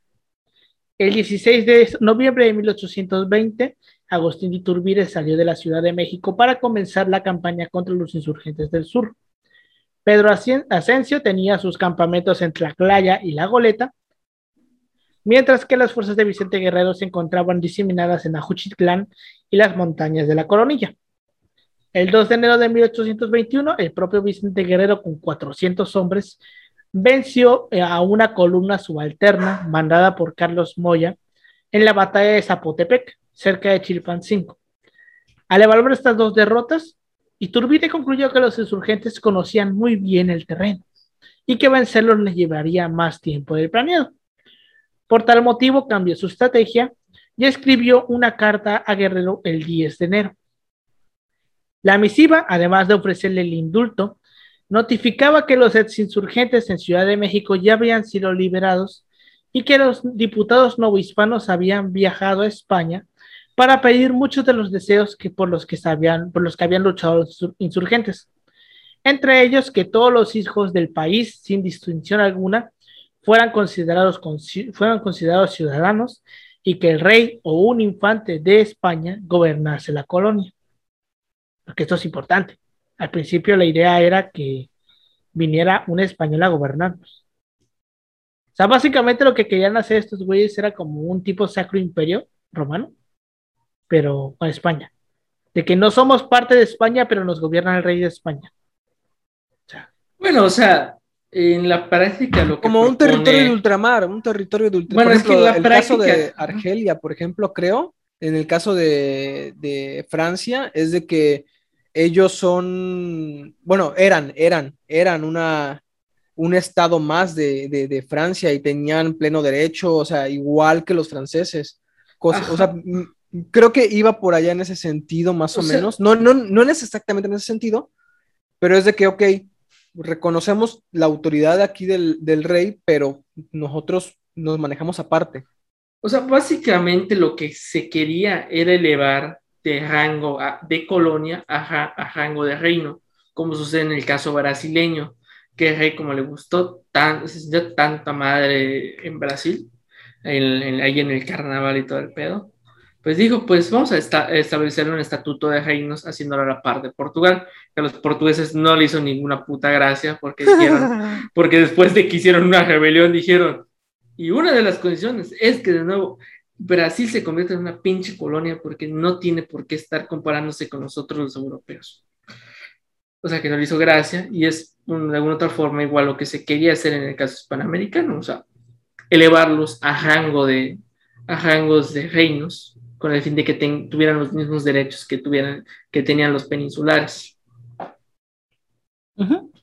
Y pues te digo, o sea, no, mucha gente se cae de culo con esto, güey, de que la idea del imperio no era vamos a hacer un imperio nuevo, sino vamos a hacer un imperio que venga alguien de allá a gobernarnos acá. Que era, la, mentalidad también, ¿no? O sea, tú es lo que estaban acostumbrados, de todas formas. O sea, el virrey, de todas formas, era un agente español. Bueno, pues de alguna forma O sea, pero de una manera, o sea, como no rompe con el viejo régimen, que es más o menos lo, o sea, es que es el pedo de Iturbide que, o sea, el pedo de Iturbide es que como que él en igual a lo que intenta hacer es mantener ciertas garantías, eh, que bueno, ya es la de soberanía, la de la, de la religión y esta madre de, eso es la última. Eh, me estoy olvidando nada más. Fueros. ¿Cómo? No era fueros. Creo que sí, no recuerdo ahorita. Era independencia, eh, las tres garantías eran independencia, religión y fueros, ¿no? Creo que era otra, creo que era otra, pero bueno, el de fueros no estoy muy seguro. Es que Iturbide de alguna otra forma lo que, o sea, intenta es evitar que se rompa realmente con los españoles. Por eso le ofrece el trono a Fernando VII. Ojo, tiene el vato que renunciar al trono español para que se le dé el trono del imperio mexicano. Razón que no le hizo ninguna puta gracias al rey. Pues, güey, este, ¿por, qué, como, ¿por qué chingados lo harían, no? O sea, también. O sea, el vato tenía unos. ¿Quién sabe, güey? Max, es, es, como preguntarse por qué Maximiliano vino a gobernar México. Que lo engañaron. O sea, bueno, el pedo, es de, de, el pedo es de que, pues bueno, si no es Fernando VII, pues algún miembro de la Casa Borbón, algún príncipe o algo por el estilo, con el fin de que no se rompa realmente una tradición o se rompa a cierto punto los lazos hispanoamericanos. O sea que, bueno, es, México es un imperio, pero de alguna otra forma tiene relaciones o, se o tiene, digamos, eh, digamos, hasta cierto punto una relación estrecha de nuevo con España, pero sin técnicamente llegar a ser, este, una colonia. digamos, un, un, territorio colonial, sino ya es un reino más, o sea, ya es un país más. Sin embargo mantienen buenas relaciones todo el pedo. O sea, sería otro punto que busca hacer Iturbide, que no le salió, porque cierto personaje hasta que se murió, eh, ya dijeron los españoles, pues ya, sí, bueno, ya los reconocemos, ya se murió el loquito. Pero bueno, este, de tal suerte, Iturbide pidió a Guerrero que le enviase a Nicolás Catalán o alguna otra persona de su confianza para poder explicarle los pormenores necesarios con la finalidad de sellar un pacto de paz. Entonces ya aquí Iturbide está diciendo, ya, bueno, hasta aquí. Ya Voy a hay que usar seguir. literal- voy a usar literalmente, mira, o sea, hay de dos, o nos seguimos dando la madre, o ya, Nunca acabamos y nunca acabamos. o nos ponemos O sea, que realmente ahí fue el tiempo, que el vato supo, agarrar el tiempo también. Sí, O sea, Además- dijo, ¿sabes qué? Se está, ya se promulgó otra vez la constitución. Hay grupos que no quieren esta constitución, o sea, especialmente eh, miembros del clero, porque los afectaba directamente a ellos. O sea, los mismos, la- el mismo sector militar que decía, ¿sabes qué? Estos vatos no han sabido mantener el control, no han sabido también incorporar de forma eh, eficiente los rangos que tenemos. O sea, y en, en- en esa coyuntura también de poquito de rechazo por parte de estos sectores a la, a la constitución, la presencia de Iturbide y el hecho de que había una voluntad de, pues, de acabar con la guerra, porque si también había una voluntad de acabar con la guerra, con la matanza y con, con la, con la falta de recursos, es que este vato dice, no, pues vamos a ver cómo, cómo, cómo, cómo jala unir de una u otra forma estos tres intereses. De alguna otra forma ahí tiene un sentido. Sí. Que de hecho, o sea, más que nada, por ejemplo, ahí los partidarios del imperio, pues dicen, dicen, no, es que el pedo de Guerrero más que nada era que de todas maneras iba a independizar el país sin, sin, o, sin o no, o sin la ayuda de Vicente Guerrero. Bueno, que ahí sería debatible hasta cierto punto. Bueno, que, que ya es un hecho de que hay una, ya, ya es una guerra de desgaste. Bueno, ya ven una solución clara que digamos, ok, ni pedo, o sea, no va a ser una república, ya ni pedo pero mínimo cumplir el postulado de la independencia. O sea que al final es lo que se buscan los dos. Y bueno, de alguna manera es ser una, una monarquía parlamentaria. De alguna forma lograba consensar hasta cierto punto a los diferentes sectores de la población, a to- todo, todo el entramado que constituyó el proceso como tal. O sea que al final, o sea, muchos eran opositores de lo que proponía Cali, sobre todo el, sobre todo este, el grupo, el grupo religioso, eh, los grupos religiosos, bueno, en este caso la Iglesia Católica sobre todo, que es la que más opone porque Cádiz eh, limita ciertas actividades que tienen ellos. Entonces, ver al imperio como una opción viable para mantener todos los intereses, es, o sea, esto me recuerda cuando dicen vamos a, a recuperar los valores cristianos, dicen los Ay. conservadores básicamente inicia un proceso de contrarrevolución. Pero de una manera, Cádiz, todos esos postados liberales, es una revolución como tal, y Iturbide intenta hacer una contrarrevolución, que bueno, es lo que plantea, bueno, que es lo que plantean algunos autores. que, bueno, el caso del imperio hay que entenderlo como un- una cuestión de contrarrevolución, porque realmente no se rompe con el viejo régimen, realmente se mantiene el viejo régimen. Encontré la, la- la tercera garantía, era, mira, oye, independencia, re- eh, religión y unión. Ah, de unión, unión. sí, güey. Sí, unión. Sí. Eh, entonces, este, vemos que Turbide le manda esta carta a Guerrero y Guerrero, que ya había con anterioridad rechazado las ofertas de indulto, tomó con cautela la propuesta de Iturbide y le respondió en una carta fechada el 20 de enero que había percibido ciertas ideas de liberalismo.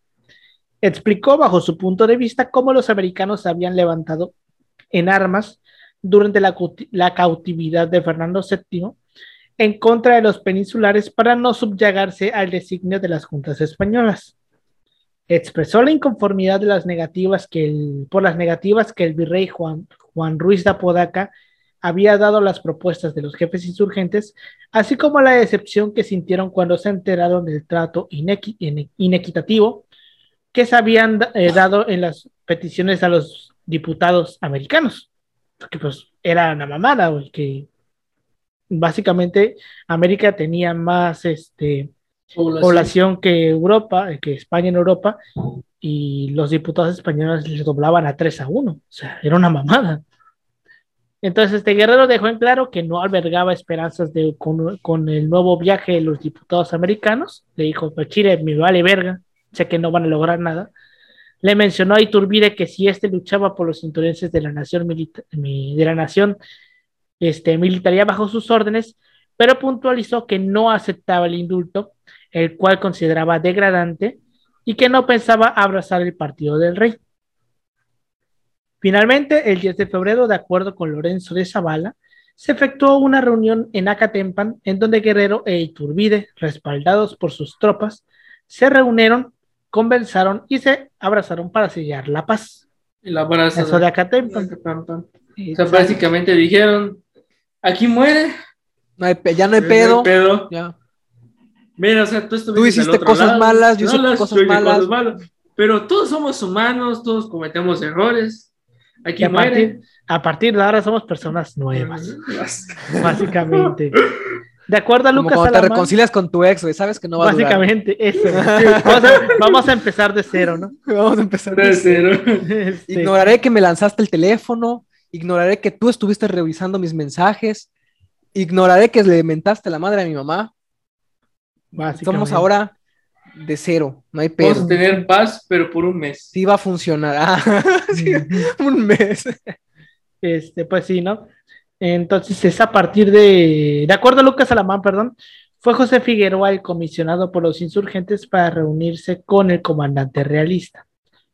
A partir de este momento, las fuerzas militares de Guerrero de 3.500 hombres, incluyendo a los hombres de Asensio, se pusieron a las órdenes de Iturbide este último envió a Apodaca la noticia el 18 de febrero, quien la recibió con júbilo sin sospechar el desenlace. Una vez que Iturbide logró establecer la paz con los insurgentes, comenzó su campaña epistolar. Envió una carta a Juan José Espinosa de los Monteros con el borrador del plan. Con la finalidad de ganar más adeptos, mandó emisarios para explicar sus intenciones a los comandantes realistas Pedro Celestino Negrete, Anastasio Bustamante y Luis Cortázar. Se reunió personalmente en Sultepec con el teniente coronel Miguel Torres. El compadre de Iturbide, Juan Gómez Navarrete, informó a los diputados que se encontraban en Veracruz a punto de zapar hacia España el plan que se iba a proclamar. La mayor parte de ellos recibió de con desconfianza la noticia. El 24 de febrero de 1821, Iturbide proclamó el Plan de Iguala, el cual se fundamentó en tres garantías: la religión católica común y aceptada, unión de todos los habitantes, eh, de todos los habitantes e independencia de la Nueva España. Y es el momento en el que se crea el ejército trigarante, conformado inicialmente por el ejército insurgente y por las tropas realistas que se encontraban bajo el mando de Iturbide, quien asumió el puesto de jefe máximo. El 16 de marzo, Iturbide envió otras dos copias con el plan de Iguala a España. La primera dirigida al rey Fernando VII, a quien invitó a gobernar el reino de la América Septentrional, y la segunda dirigida a los diputados de las Cortes Españoles, a quien pidió aceptar de forma pacífica la independencia de la Nueva España, advirtiendo que tenían un ejército disciplinado listo para defender esta causa. Durante el mes de junio, en las Cortes se debatió la posibilidad de enviar a México un infante de España para gobernar y lograr la autonomía deseada. Pero Fernando VII se opuso al proyecto, pues temía que esta medida podría desembocar, en una pinche guillotina, que le fueran a cortar la cabeza a la verga en algún momento. Entonces, pues dice que. Una propuesta alternativa fue presentada por José María Couto, la cual pretendía que algunos diputados de la legislatura de Nueva España también ejercieran sus funciones en el Parlamento español, pero simultáneamente las noticias de, llegaron las noticias del estallido, del movimiento independentista iniciado en febrero y del plan de Iguala. En consecuencia, la mayoría de los diputados repudiaron cualquier intento de reestructuración al imperio español. Las divisiones entre americanos y, peninsulares se hizo evidente, por lo que se propuso el tratar la cuestión americana hasta septiembre. Que literalmente sí se ve cómo se llama, se ve cómo se llama este aspecto de que realmente discutir, más no tener una solución. Discutir, discutir, lo que se dice discutir, pues Es básicamente decir, ni de pedo te independizas. sobre mi cadáver. Sobre mi cadáver te No independizas. es como los portugueses que dijeron, "Ah, fíjate, ahí muere, güey. Sí, un día espero que, que reunifiquemos, las, reunifiquemos el reino. Pero mientras gobierna bien. básicamente. Este, después de haber realizado una escala en el puerto de Cabello, Juan de Otonoju desembarcó del navío Asia en San Juan de Ulúa el 3 de agosto. Fue recibido por el brigadier Jo- José García Dávila, quien después de la ceremonia protocolaria acostumbrada le informó que, a excepción de la Ciudad de México, Veracruz, Durango, Chihuahua, Acapulco y la fortaleza de San Carlos de Perote, toda la Nueva España había sido liberada del dominio español.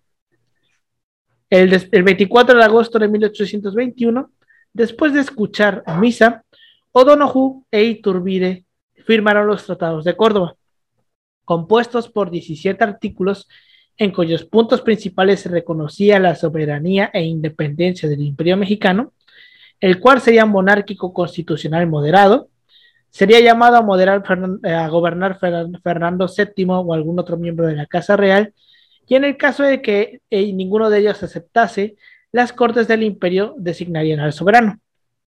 Mientras tanto, de acuerdo a lo estipulado en el plan de Iguala, se formaría una junta provisional gubernativa. Es por eso que mucha gente dice que el pedo de ofrecer el trono a un español era un pinche plan con maña, güey. De Turbide. A lo mejor y no, ¿eh? Porque, por ejemplo, esta tendencia tuvo sus pequeños latidos hasta que llegó el, el momento de la, de la intervención. O sea, a lo, a lo mejor se vio de manera práctica, ¿no? O sea, ¿sabes qué? Vamos a, a- para quitarnos estos vatos, em, que manden ellos un rey, sabiendo que no lo van a mandar quizás, pero pues no dejamos, no quitamos el dedo de renglón de que a lo mejor sí nos guste la idea de pues, tener un monarca, porque así se veía también, bueno, era, era un poquito el, el pulso también de la época,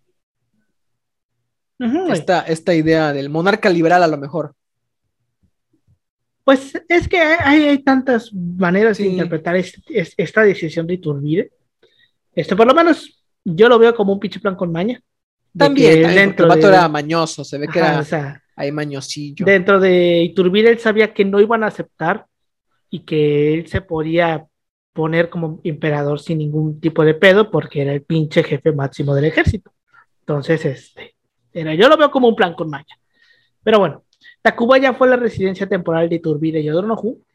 Fueron visitados por los miembros de la, de la Diputación Provincial, del Ayuntamiento, del Cabildo Eclesiástico, del Consulado, así como también por el gobernador de la Mitra de Michoacán, Manuel de Bárcena, de Bárcena, el oidor José Isidro Yáñez y el obispo de Puebla, Antonio Joaquín Pérez, quienes aspiraban a formar parte del nuevo gobierno. De esta forma se escogieron a los 38 miembros de la Junta Provisional Gubernativa, pero no fue ningún, llamaron ninguno de los ex insurgentes para tomar parte. O sea, porque pendejo no Mm. era. Los días 22 y 25 de septiembre se efectuaron, dos sesiones preparatorias. Del 21 al 24 de septiembre, las tropas expedicionarias de España abandonaron la capital para establecerse en Texcoco y Toluca, lugares donde permanecerían hasta organizar su partida y embarque hacia La Habana. El día 24, José Joa- Joaquín Herrera ocupó el bosque de Chapultepec. El 25 de, entró a la, ciudad Vicente Fil- Fili- Filisola. Y el 26, Juan de Donojú. El 27 de septiembre de 1821, la división Filisola salió de Chapultepec para reunirse con el grueso de las tropas del ejército trigarante en Tacuba.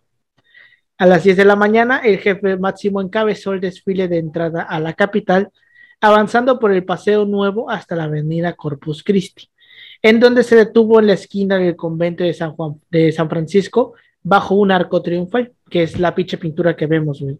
La, si uno busca entrar al ejército trigarante de la Ciudad de México, le va a salir esa pintura bajo el arco. El alcalde decano José Ignacio Ormachea le entregó las llaves de la ciudad. Desfilaron 16.134 efectivos, de los cuales 7.416 eran infantes que no infantes de niños, sino infantes de infantería, este, 7.955 dragones de caballería y 763 artilleros, quienes transportaban 68 cañones de diferentes calibres.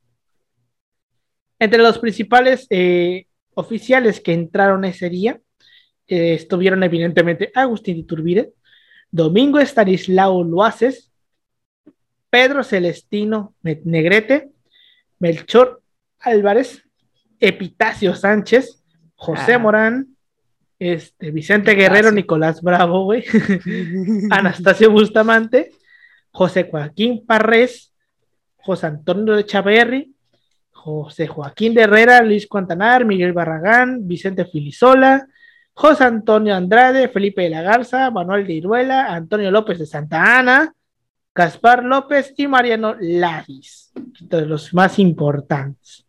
Y como pues, básicamente, se considera que esta entrada del ejército trigarante a la Ciudad de México, pues es el punto que marca el final de la guerra de independencia, donde termina formalmente, si se puede decir así, ya en los primeros días de octubre es cuando se, se ya nombra a Iturbide como emperador, pero ese ya es otro tema.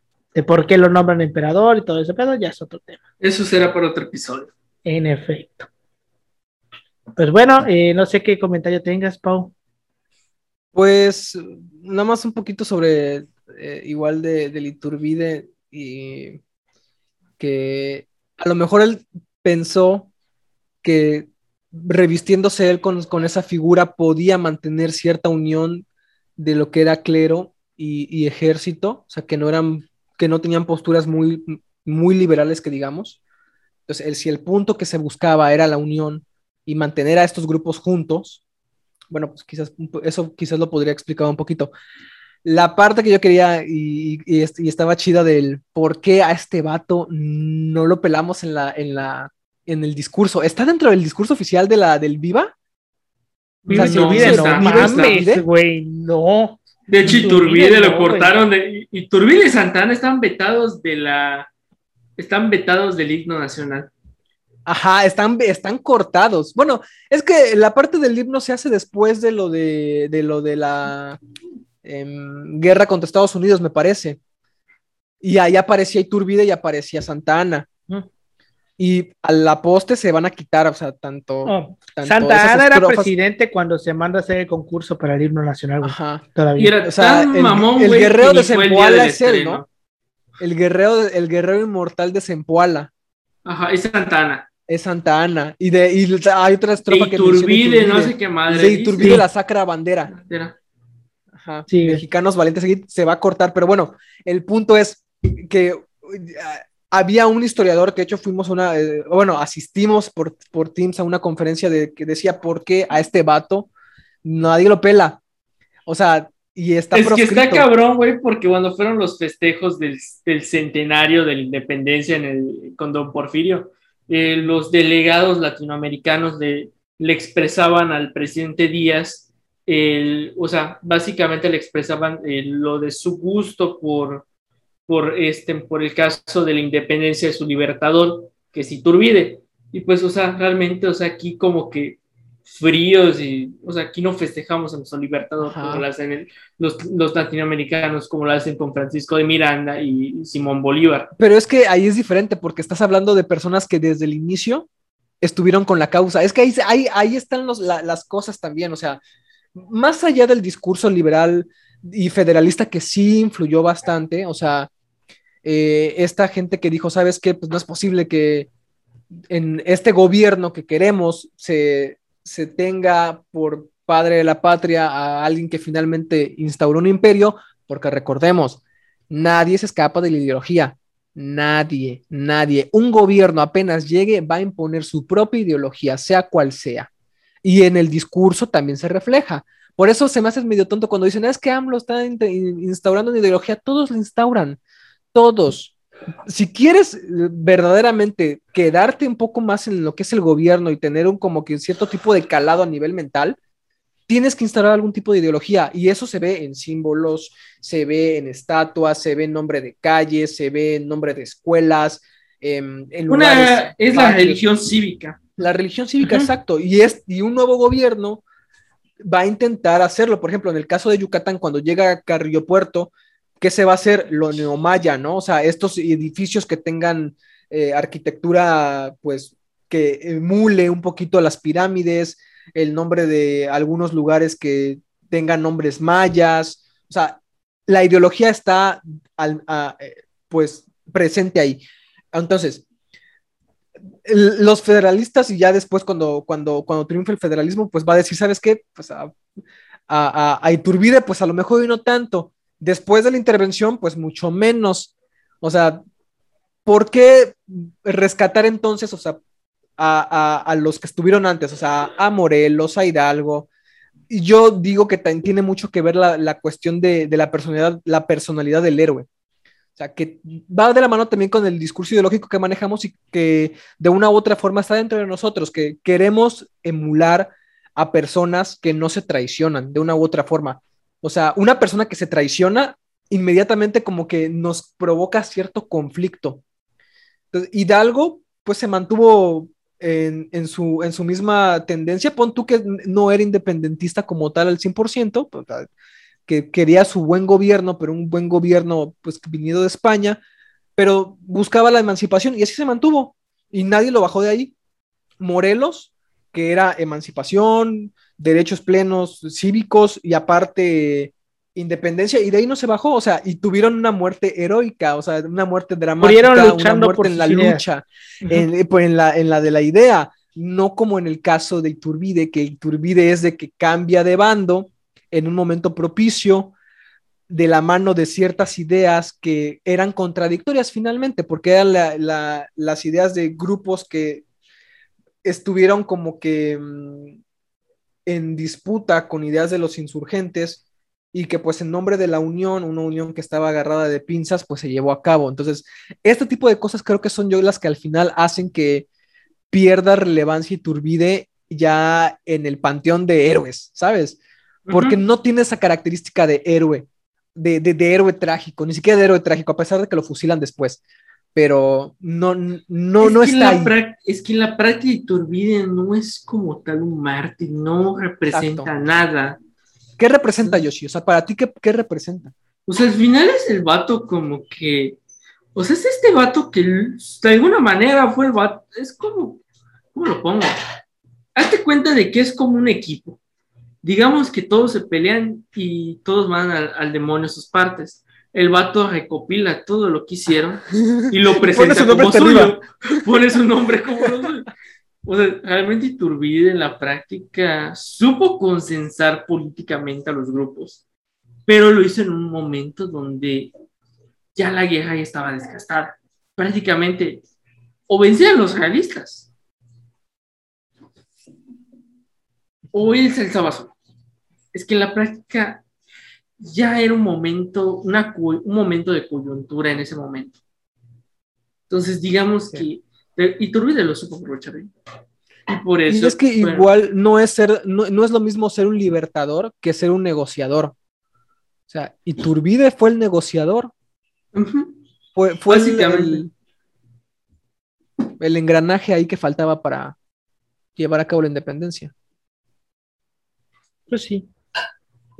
Este. Tú, Yoshi, ¿qué comentarios con nos Pues nada, decir que este proceso realmente hay muchos matices que hay que hacer. O sea, sobre Sí. todo este año.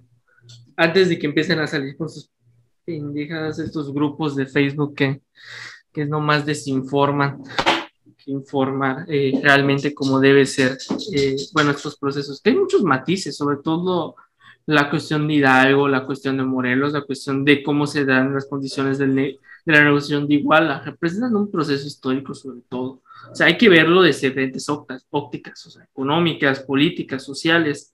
De alguna manera, eh, al final, o sea, al final nos permite ver por qué se arma todo un cagadero en el México del siglo XIX. Sencillamente porque de alguna otra forma los políticos que de alguna forma permitieron la independencia ya tenían resentimientos en sí en el gobierno y no sabían hacia dónde ir, o una monarquía o una república. Y bueno, eso desemboca que el imperio sea inestable, eso provoca de alguna otra forma. También Estados Unidos tiene que ver un poco porque ellos no reconocen, de hecho, la independencia de México hasta, hasta mucho después, porque, por ejemplo, el caso de Poinsett, Poinsett es mandado a México, o sea, no como diploma, o sea, sí como diplomático, pero todavía no, reconoce, no se reconoce la independencia formal de México.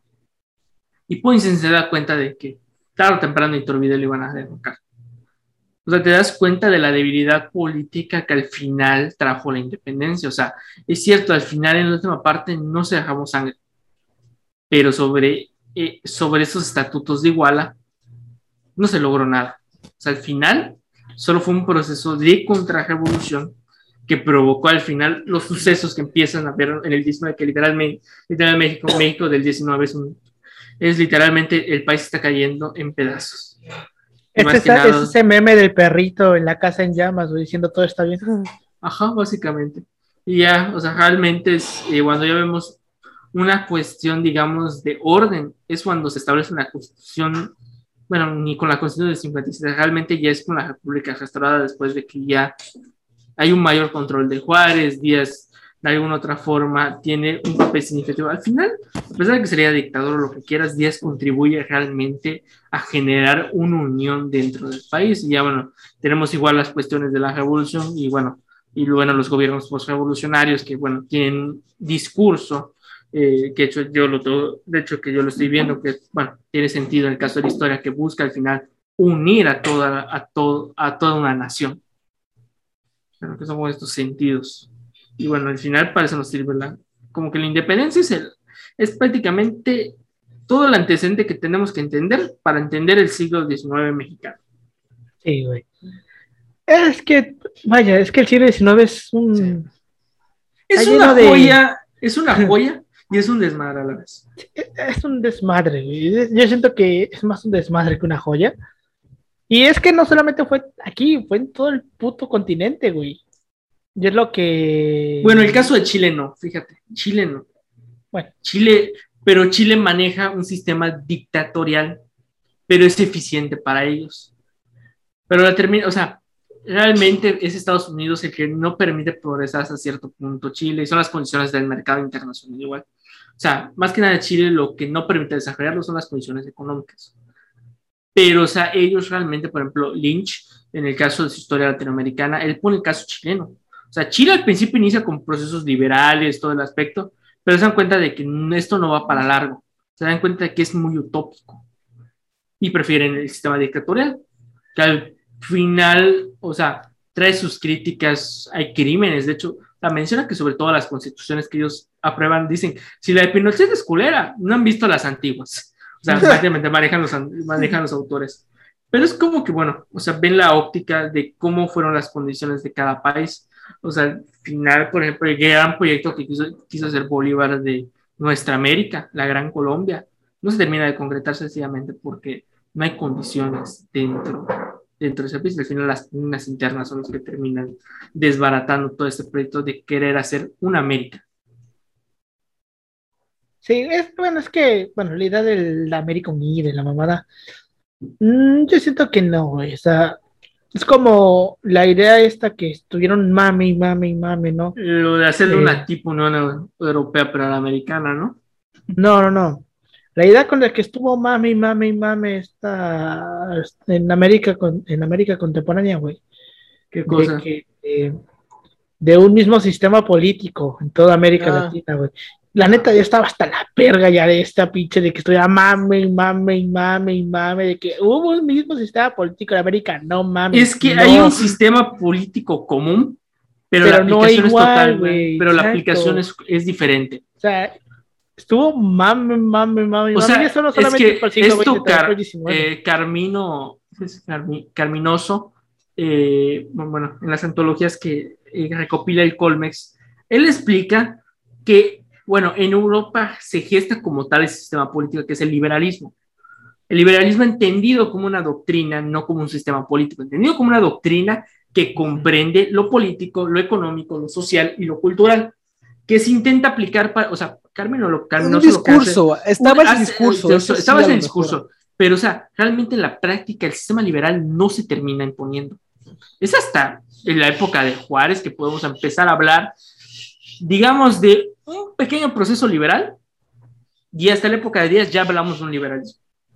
Y mira, güey, ni siquiera Estados Unidos lo, lo mantuvo al inicio. O sea, a pesar de que ellos nacen así, de hecho lo vimos en la lectura de hoy, que estos vatos, cuando con Washington y el que le sigue, Jefferson, me parece, Jefferson, sí. Sí, Jefferson. esos vatos son aislacionistas, o sea, se, ais- se aislían internamente, buscan así como que fomentar su propio mercado. O sea, esa madre, para que vean que los países que ahorita son los más ultracapitalistas capitalistas y la chingada de liberales, en su momento no lo fueron.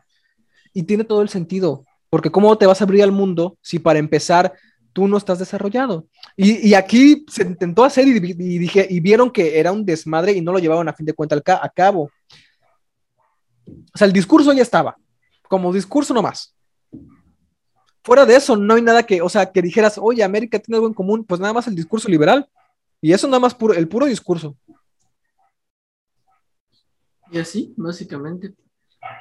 Pues sí, güey. Es que es todo, es como dice Yoshi, es como que el inicio de todo un desvergue que se va a prolongar por 100 años. La, la crónica de una muerte anunciada. Todo es el inicio de cuando apenas se está empezando a hacer cortocircuito del Switch, güey, y se empieza a quemar la casa. Es aquí. Entonces, este, muchas de las cosas que pasan aquí terminan repercutiendo en el futuro y se analizan de una manera totalmente diferente en, en años posteriores. Es todo un pedo. Pero pues bueno, el punto aquí era la independencia, se logra de alguna manera u otra, de maneras poco ortodoxas, con gente poco ortodoxa, lo logran, y pues era lo importante en su momento, ¿no? Pero bueno, eh, con eso llegamos al final de este episodio. Muchas gracias por habernos escuchado. Nos pueden encontrar como arroba así pasó podcast en Facebook, Instagram y en Twitter. A mí me pueden encontrar como arroba Emanuel56 en Instagram y en Twitter. A ti, Pau. A mí como Pau-3cc en Instagram y Twitter y Facebook como Paulín, Ángel Paulino Chan. A ti, Yoshi. Me pueden dar en Instagram como Yoshi, eh, Yoshi.2807. Pues bueno, ya se la saben. Muchas gracias por habernos escuchado y nos vemos la siguiente semana con un tema ya más ameno a este pedo. Hasta luego. Nos vemos. Vemos.